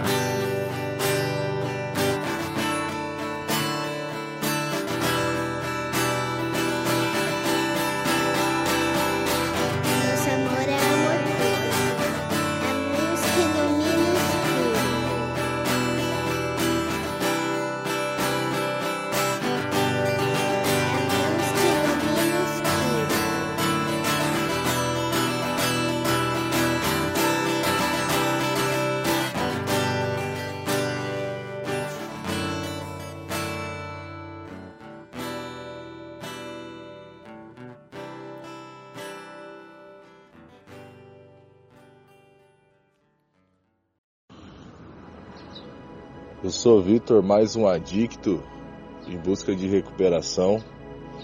É, grato e limpo pelo dia de hoje, né? Eu venho me encontrando nessa jornada, nesse milagre, né? Há exatos 14 dias, um mês e três anos, mas o que me garante é só o dia de hoje, o qual eu faço a minha melhor escolha do dia é não usar. É, primeiramente, gratidão por, tá, por ter sido escolhido para estar tá falando sobre esse tema, né? Sobre o exemplo da sobriedade pode dar aos outros esperança, né? É, hoje é muito importante, né? Hoje é muito importante para mim a minha vida, né? A qual algumas 24 horas atrás não não fazia mais sentido, né? A derrota total, a perca total, né, que o primeiro passo me mostra, né? O descontrole total da minha vida. Então, eu sei a importância hoje de, de estar de estar sóbrio, né, meu? E a sobriedade, né? Ela ela já por si própria já é uma mensagem de força, fé e esperança para aqueles que me conhecem, né? Conhecem meu passado e hoje me vê né, sóbrio, né, sereno, porque isso também vai sendo devolvido, né? Através do, do um segundo passo, que é que é realmente me conectar novamente com Deus, né? A sobriedade, ela ela me deixa consciente, consciente de, de amor próprio e assim de amor ao próximo, né? É, esse amor ao próximo, ele é contagiante, né? Ele, ele quebra barreiras, né? Entre eu e o meu próximo, entre aquele que está chegando, né? Cheio de dúvidas, angústias, sofrimento, né? E perdido, né, meu? E então, assim, da mesma forma qual eu cheguei, né? E isso isso ajuda muito, né, quando eu abraço e realmente quem está chegando e, e mostro que essa nova maneira de viver dentro de sobriedade, ela nos devolve, nos devolve a consciência, né? E e é uma paz aceitar, né? É uma paz. Aceitação é paz, né? É não, não ficar mais arrastando correntes do passado, a qual não vai resolver nada no meu presente. E isso acaba contagiando, né? Quem está atraindo, né? Atraindo e contagiando as pessoas ao redor, né? E quando eu falo a minha história, né, como eu falo, como a recuperação vem funcionando na minha vida, né? E realmente eu mergulhei no programa, né? Saí do raso do programa, porque é muito bom. O programa fala, é só de você frequentar reuniões você vai ficar limpo, né? E mas se você realmente quiser vivenciar o milagre na sua vida, se dê a oportunidade dos passos, né? E os passos ele vai clareando a minha mente, vai me devolvendo cada vez mais a sanidade, a sobriedade, né? E aí eu consigo transmitir isso, né, para quem está chegando, né? Não ter medo de falar de passos para quem está chegando, né? Porque é um programa de 12 passos, né? Então, às vezes eu sinto que as pessoas têm um pouco de medo, né, os companheiros e companheiras, né, de falar de passos às vezes, né? E, e, e eu percebi que eu precisava mergulhar no programa, né?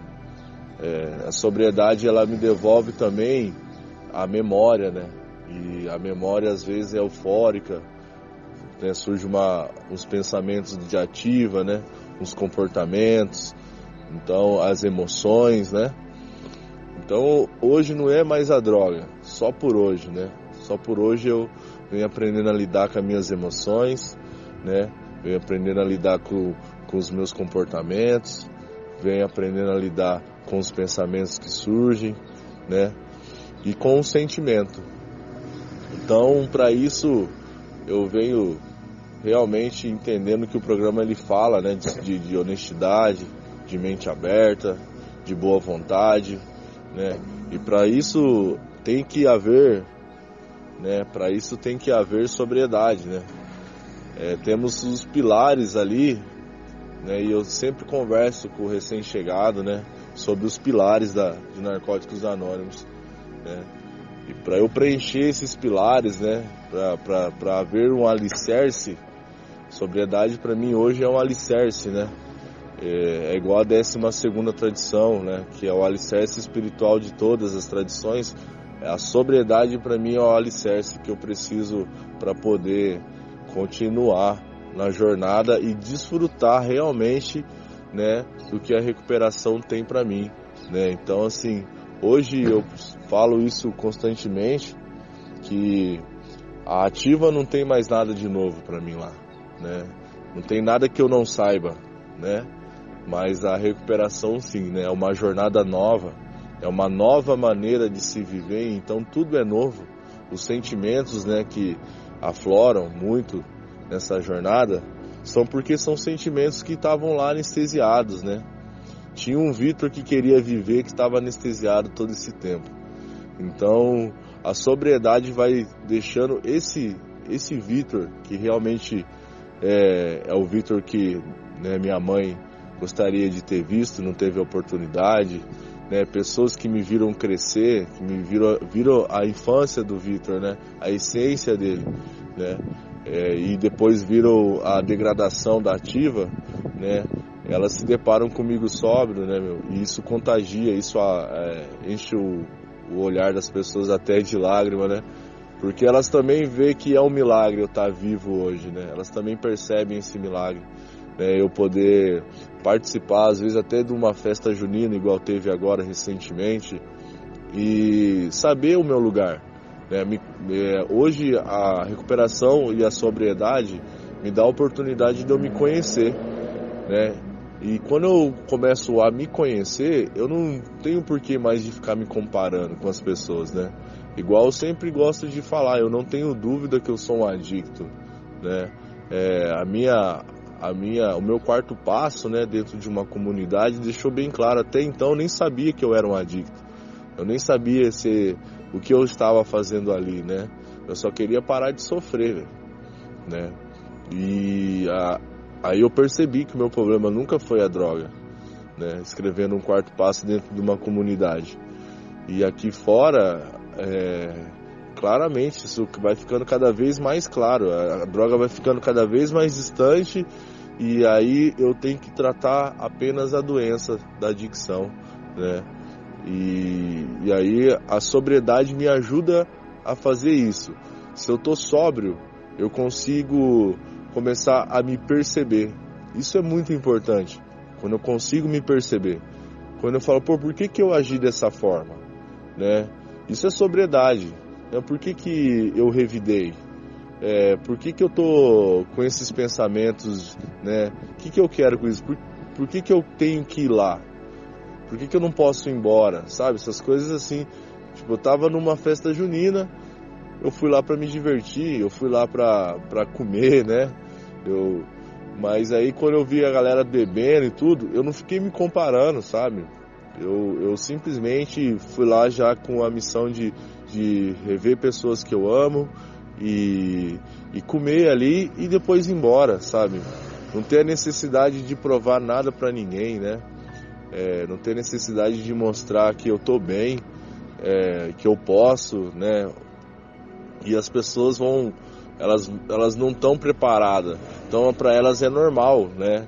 Elas vão me oferecer uma bebida e eu falo não, é, obrigado, só isso, sabe? Eu não preciso ficar falando para ela o porquê que eu não bebo, né? A sobriedade me devolveu isso, né? Me devolveu a consciência, o pensar, o raciocínio, né? Saudável. E isso é muito importante para mim hoje, né? É, eu convivo com pessoas que não têm problema com drogas e elas são totalmente doentes, né? É, pessoas que não conseguem ter essa sobriedade mesmo sem droga. Por quê? Porque cometem insanidades, né? São impulsivas. A adicção delas é a compulsão e a obsessão delas não tem nada a ver com a droga, né? E hoje eu presto atenção nessas pessoas também, sabe? Porque aí eu vejo, eu começo a me perceber, eu começo a me perceber aonde está a minha compulsão, aonde está a minha obsessão. Né? E eu converso isso muito com, com quem está chegando ou com quem tem o mesmo tempo limpo que eu, ou tanto faz, né, o tempo limpo, mas eu sempre falo de recuperação, né, de, de sobriedade, quão ela é importante para mim, né, o quão ela me devolve sonhos, né, eu sóbrio consigo sonhar, né? Eu consigo realizar alguns, né? É, a vida não é uma fábrica de sonhos, é, é, realmente eu tenho que ter essa, esse discernimento, né? E também consigo analisar as coisas boas e as coisas ruins que acontecem durante o dia, né? E, e, e eu não posso ignorar isso, né?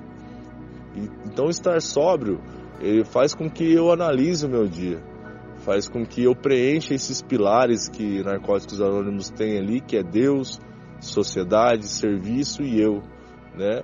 É, é, eu preciso, eu preciso mergulhar no programa. Eu tenho que sair do raso e para isso a sobriedade ela me devolve essa consciência de que eu tenho que mergulhar nesse programa, né? Esse programa que vem salvando a minha vida. As outras coisas não funcionaram, né? Mas podem ser que aos poucos, quando eu sou devolvido para a sociedade, né, como Narcóticos Anônimos fala, ó, vou te devolver, né, para a vida novamente, é, aos poucos eu vou também buscando uma espiritualidade, né, um, um, aos poucos eu vou buscando o, meu, o que eu gosto, o que eu quero para mim, o que eu não quero, né, é, é muito bom se perguntar. E a sobriedade é essa questão, esse questionamento, sabe, o que, que eu quero para mim, né, e quando eu falo isso perto de qualquer pessoa, as pessoas também se perguntam, falam, pô, Vitão, que massa, cara. Eu nunca me perguntei o que eu quero para mim. Eu nunca me perguntei o que eu não gosto, o que eu gosto. É, eu nem sei o que eu gosto. Então, assim, isso faz as pessoas ficar contagiadas. Elas, assim, pô, nem. Às vezes eu aceito uma coisa que eu nem gosto, né? E aí eu falo aí, tá vendo? E não tem nada de errado você falar que você não gosta entendeu? Tá tudo certo, né? Então a sobriedade ela, ela me ajuda a, a, ela me devolve a consciência, né? Ela me ajuda não, ela me devolve a consciência a qual eu não tinha, né? De pensar, de falar assim, ó, oh, Vitor, você está preparado para as consequências se você fizer isso, se você tomar essa atitude, se você tomar essa decisão, né? Às vezes é, essa pergunta ela me faz refletir, né? E isso eu só consigo refletir porque eu tô sóbrio, né? Eu só consigo pensar e refletir antes de tomar uma atitude, antes de fazer uma, uma, uma escolha, é, uma decisão, porque eu tô sóbrio.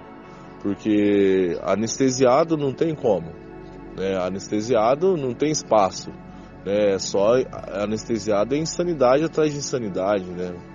É, então, assim, a primeira coisa que, que eu aprendi é, em Narcóticos Anônimos foi falar honestamente, né? Acho que foi a minha primeira palavra honesta em, em assumir, admitir, né? Admitir que eu sou um adicto, né? E essa admissão, né, quando eu admito, olha, eu sou um adicto, é porque a, ali foi me devolvido uma porção de sobriedade, né? Ali foi me devolvido uma porção de sanidade. Então aí eu consigo é, realmente ser honesto em falar que eu sou um adicto, né? É, é muito difícil, né? Acho que o adicto, tanto homem, tanto mulher, né? É, falar de si, né? Acho que não só os adictos, mas o ser humano em si ele tem essa dificuldade de, de falar o que está pegando, né? De expor, de, de se expor mesmo, sabe? E eu percebo que a sobriedade ela, ela, ela me devolve essa coragem também que a oração da serenidade fala, né? Coragem, né, Vitor? Coragem, agora você está sóbrio, tenha coragem, né? Então essa coragem que eu, que eu busco de, de me expor, de realmente falar o que está pegando, pegar o padrinho, né? Pegar algum companheiro e falar assim, ó, cara, tá acontecendo isso, isso, isso, cara. Olha, eu cometi esse erro aqui, né? Mesmo limpo, mesmo em recuperação, né? Porque não significa que eu entrei em recuperação que eu achei a cura, né, meu? É, eu, eu não confundo essas coisas, né? É, realmente eu olho e falo assim, pô, tô numa jornada, né? Eu tô numa jornada, eu tô, no, eu tô seguindo uma nova vida agora. Então é, haverá novos erros, né? E então assim, eu sou grato, sou muito grato por, por essa sobriedade estar na minha vida, porque Narcóticos Anônimos me devolveu tudo isso porque eu tô sóbrio, sabe? De, de, de, de ler, né? Olha, eu nem lia, eu nem sabia o que, que era uma leitura, né? E aí eu pego a literatura e começo com toda a dificuldade do mundo, depois de velho, né? É, aprender a ler novamente, né? Ter o, o, gosto de ler, memorizar as coisas, né? É, escrever novamente, né? Então a sobriedade ela, ela, ela vai pegando a minha vida e vai mostrando para mim que é o que tem de melhor para mim, sabe? É, e isso é, pode mudar também e trazer esperança para aquele que está chegando, para aquele que está que tá chegando, que está indo e voltando, sabe? Tem pessoas que estão indo e voltando, né? Tem companheiros que estão tendo aquela dificuldade, né? de, de se manter na, na jornada. Então eu, eu tento passar essa mensagem né, de força, fé e esperança para esses companheiros e companheiras que estão na caminhada, que estão tendo dificuldade, que, que eles ainda não, não, não entenderam o quão importante é a sobriedade, né? Para que nós sejamos devolvidos para a nossa família, né? Para o nosso trabalho, para a vida social, né? para os nossos sonhos, né? E, e, isso é muito importante. Não tem como. Eu não sou, eu não sou um usuário. Eu sou um adicto, né? Eu falo isso. Eu sou um adicto. Eu não sou um usuário. Por quê? Porque o usuário, para mim, é aquele cara que ainda acha que está no controle, né? E eu sou um cara que eu perco totalmente o controle se eu tiver insano, né, no uso de drogas. E, e sem o uso de drogas, é, se eu não entender que a sobriedade é para me devolver a sanidade, eu sem drogas acabo cometendo coisas piores do que se eu tivesse usando, né? Então a sobriedade é uma forma de consciência de, de que o que eu estou fazendo também hoje, o que, que eu estou fazendo hoje, sabe, para melhorar. É, eu não preciso, não vou, não vou melhorar da noite, não me tornei adicto da noite pro dia, e também não vai tudo caminhar da forma que eu quero da noite pro dia, né? E então assim, aos poucos eu sou devolvido, né? Aos poucos eu sou devolvido para esse poder superior, né? A intenção ali é que todas as barreiras sejam quebradas, né, entre eu e Deus. E para isso a sobriedade ela faz parte, né? Para que eu consiga quebrar as minhas barreiras que me afasta do Deus da minha compreensão, é, eu preciso estar tá sóbrio, né? Eu preciso estar tá consciente, né? Para eu realmente ter essa fé crescente, né? É, que o programa fala, eu preciso da sobriedade, né? Então toda vez que eu volto ao uso e, e, e descarto, né? Mais uma vez jogo no lixo a minha sobriedade, é, vai ficando cada vez mais difícil de, de ter essa consciência de Deus, né? Essa consciência do programa, né? Então eu sou muito grato porque é uma a única forma de eu ajudar quem está chegando, a única forma de eu trazer uma uma esperança, né? Num painel de HI, qual eu sirvo, para aquele adicto que está sofrendo também dentro de uma comunidade ou dentro de um presídio, é mostrando para ele a importância que eu tenho, que eu dou para minha sobriedade hoje, né? É, estar sóbrio, estar limpo, né? É, é, realmente não é só viver de movimento, ao contrário, né? É ter prazer em estar limpo, é ter prazer em estar sóbrio, né? É encontrar alegria e, e, e poder sorrir de verdade, sabe? Rir de verdade, chorar de verdade, sentir de verdade as coisas, né? Sentir amor, sentir raiva, paixão, e, e identificar cada sentimento e a sua importância, sabe? E então assim, gratidão. Eu venho agradecer a vocês essa oportunidade. É, não sei se eu falei aquilo que vocês gostariam de ouvir, né? Mas é o que o poder superior me guiou para ser dito, né? Então, o que eu desejo para mim, eu desejo para cada um de vocês aí do programa, né, da, da companheira Priscila, do, das, dos companheiros e companheiras que vão estar ouvindo esse áudio. Um forte abraço, um beijo no coração de cada um, né? E que esse poder superior, que esse Deus da nossa compreensão aí, que é sugerido que ele seja amoroso, cuidadoso e bondoso e maior do que nós, né?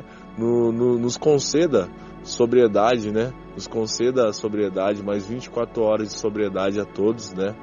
E que a gente possa seguir na nossa jornada de recuperação, né? Consciente de que essa nova maneira de viver, para mim, né? É a minha única escolha, né? Eu não tenho mais escolha.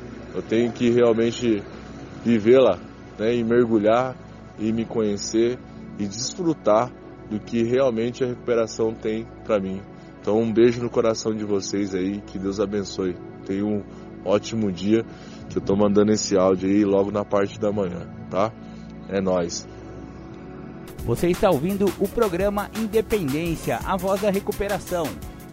Bom, primeiro para mim é um privilégio e um prazer ser chamado por vocês para falar.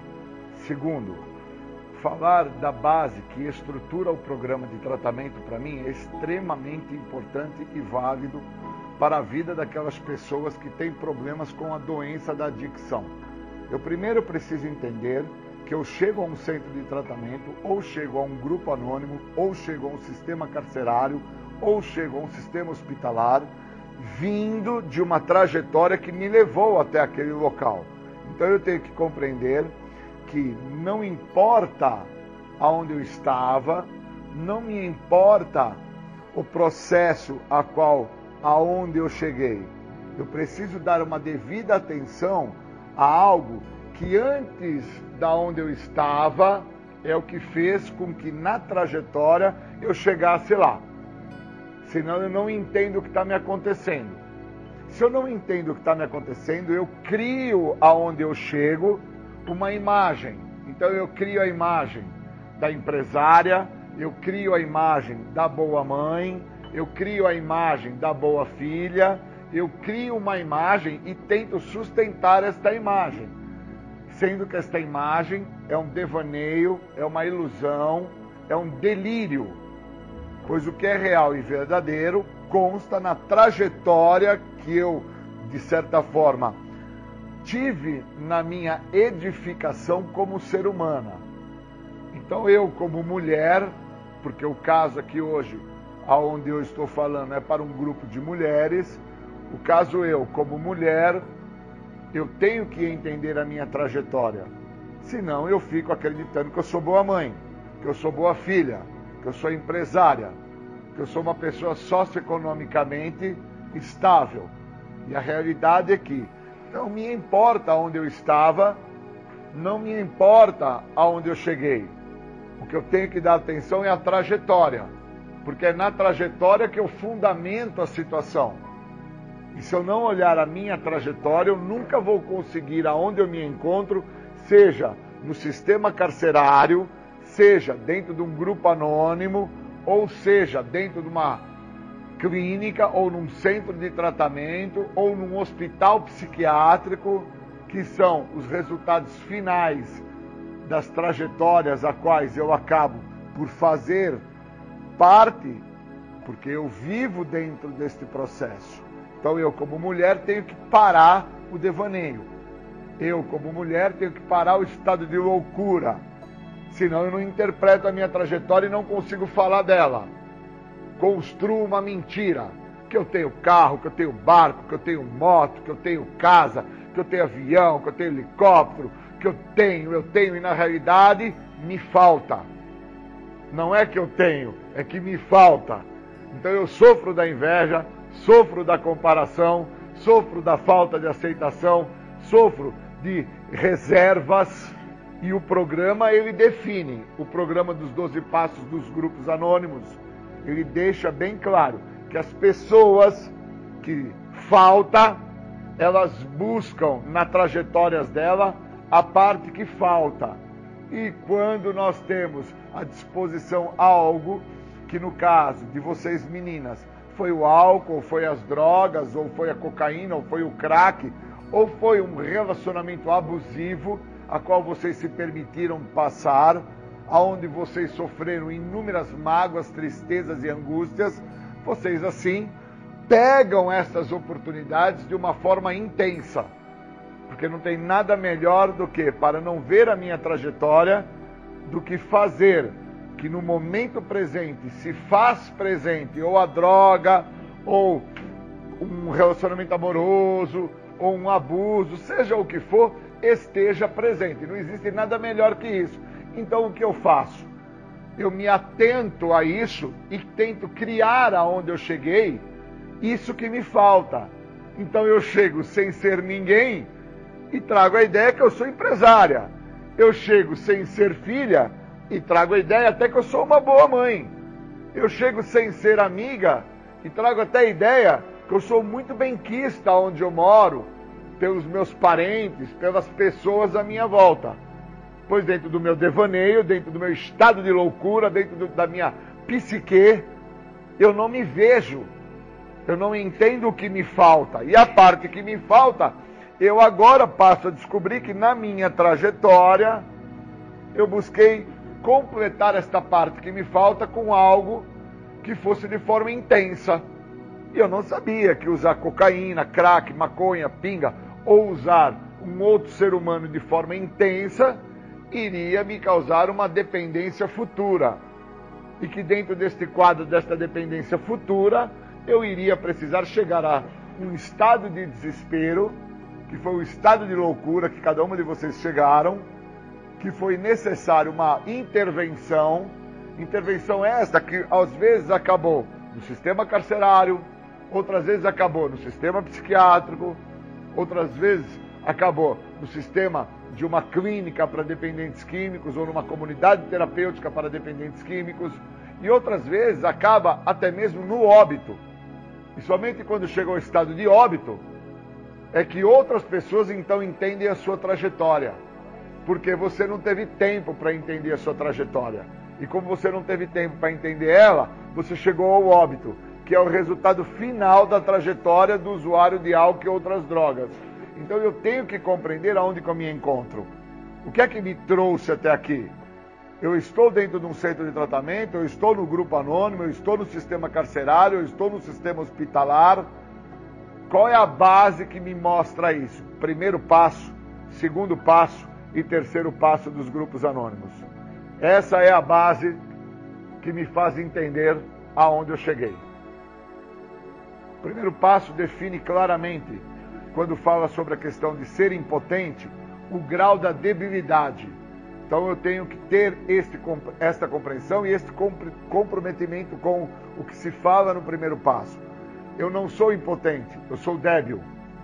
Somente uma mulher débil dentro da tua debilidade, que é algo que ela desconhece, que é a sua fragilidade, que é a sua impotência, que é a sua falta de compreensão, sua perda de senso crítico, a faz acreditar que ela vai usar álcool drogas ou que ela vai manter-se num relacionamento abusivo e ela vai ter ganhos. somente uma mulher que sofre de um grau de debilidade. Ela fica nessa condição. Então eu preciso entender isso.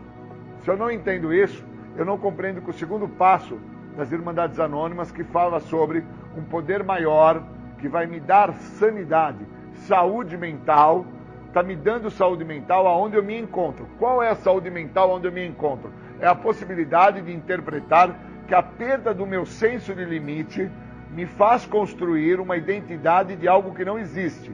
E aí, aonde eu me encontro, eu tento trazer a ideia que eu sou boa mãe, boa irmã, que eu sou empresária, que eu sou proprietária de casa, de carro, de barco, de lancha, que eu sou uma pessoa que tem uma vida muito melhor. Eu preciso entender que no segundo passo eu fico lúcido para compreender o que está me acontecendo e os motivos que me trouxeram até onde eu me encontro.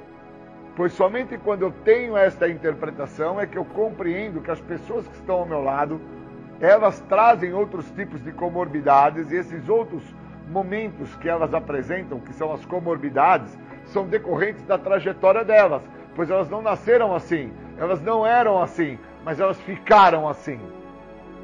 E isso eu só entendo quando, de uma forma intrínseca, que é de dentro para fora, eu me entrego ao programa.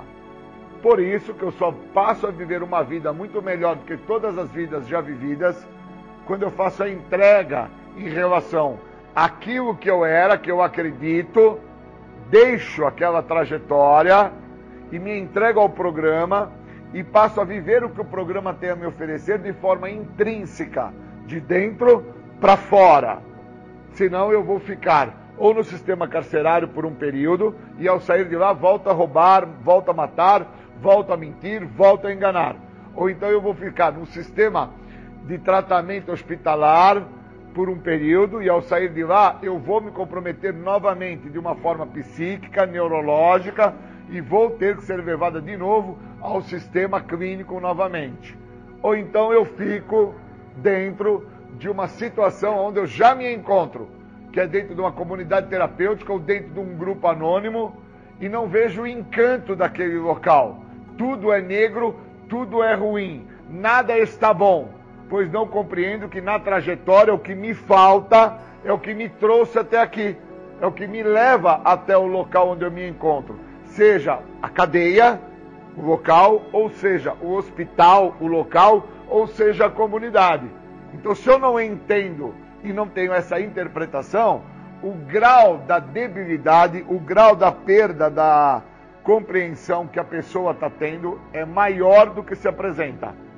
E esta pessoa, obviamente, ela não tem esse entendimento, porque ela já não tem esta capacidade de entendimento. Então ela chega ao sistema de tratamento, ela chega ao sistema carcerário, ela chega ao sistema psiquiátrico sem entender que o que leva ela ali não foi o resultado final das suas escolhas, que foi o uso de álcool, de droga ou de se permitir dentro de um relacionamento abusivo o que a leva até aquela situação é a doença. Ela é portadora de uma doença, essa doença é reconhecida como uma coisa, nós não temos uma definição total desta doença. Há tempos atrás, na medicina, nós trouxemos uma nomenclatura que dava-se uma ideia do fator X. E hoje, com o aprofundamento do Guia dos Passos de Narcóticos Anônimos, entende-se a expressão de que somos portadores no caso, vocês mulheres, são portadoras de uma coisa. E eu tenho que interpretar que coisa é essa. Então não dá para interpretar que esta coisa é a droga ou é o álcool. Pois o álcool ou a droga já se mostra presente dentro do tal estado de desespero que você chega ao ponto de se vender o corpo, ao ponto de se prostituir, ao ponto do abuso, que é o estado de total desespero, para usar o álcool a droga. Então não está no álcool e na droga o problema. O problema está antes, está na trajetória, está na coisa. E é essa trajetória que eu tenho que entender. Porque é essa trajetória que me coloca sentado dentro de uma cadeira num grupo anônimo. É essa trajetória que eu tenho que compreender que é o que me faz chegar ao sistema carcerário. Dentro de um assassinato, dentro de um óbito, dentro de uma situação mais comprometedora para minha edificação, para a formação do meu caráter e personalidade. Essa coisa, esta doença, que me faz chegar ao tal estado de loucura, a qual por muitas das vezes eu não retorno mais para um estado de lucidez e passo a viver então dentro dos sistemas que hoje são os manicômios, a quais hoje nem se tem mais falado, nem se escutado muito desse tipo de trabalho, mas os centros de tratamento, as comunidades terapêuticas, as clínicas para tratamento de dependentes químicos e alcoólatras, acabam por receber bastante dessas pessoas e acaba-se então as mesmas construindo um padrão de sobrevivência dentro do centro. E aí o centro acaba ficando mesclado no processo. E uma vez que está mesclado no processo, eu tenho problemas maiores. Um dos problemas maiores está no estado de loucura da pessoa, que ela constrói uma identidade que não existe. A empresária, a dona do helicóptero, a dona do avião, aqui é mãe, aqui é filha, aqui tem grana, aqui produz, aqui faz. E na realidade ela não tem nada disso. Ela é uma pessoa que usa droga, ela cheira pó, ela fuma crack, ela bebe pinga, ela se prostitui, ela apanha, ela sofre, ela chora, ela gostaria de ser uma outra pessoa, mas ela não é. Então, enquanto eu não tenho essa interpretação e não sei quem eu sou, isso que eu sou, que chegou naquele local, cheguei no hospital, cheguei na clínica, ou cheguei na cadeia, não deixa de existir. Continua sendo na cadeia aquilo que ela desconhece, continua sendo na clínica aquilo que ela desconhece, ela chega na comunidade terapêutica ou no sistema psiquiátrico e continua sendo aquilo que ela também desconhece. E ali ela vai ficando.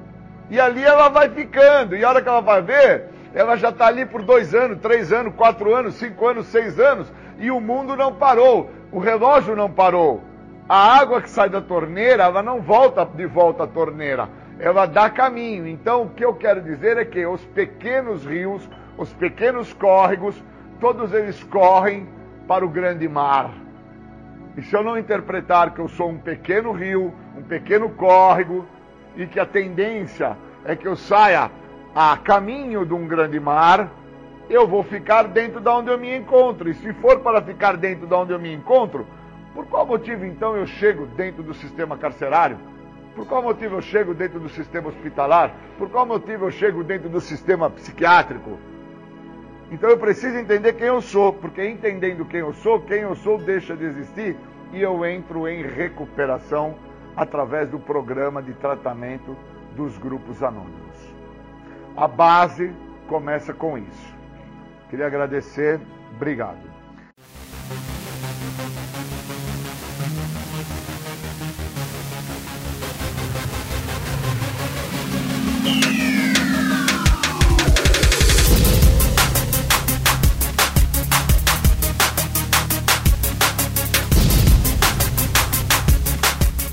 Você ouviu o programa Independência, a voz da recuperação, uma parceria da ADUSMEC, Associação dos Usuários da Saúde Mental de Capivari e da Rádio Alternativa 106,3. Até domingo que vem, com mais informações a respeito de dependência química e alcoolismo. Obrigado, até mais!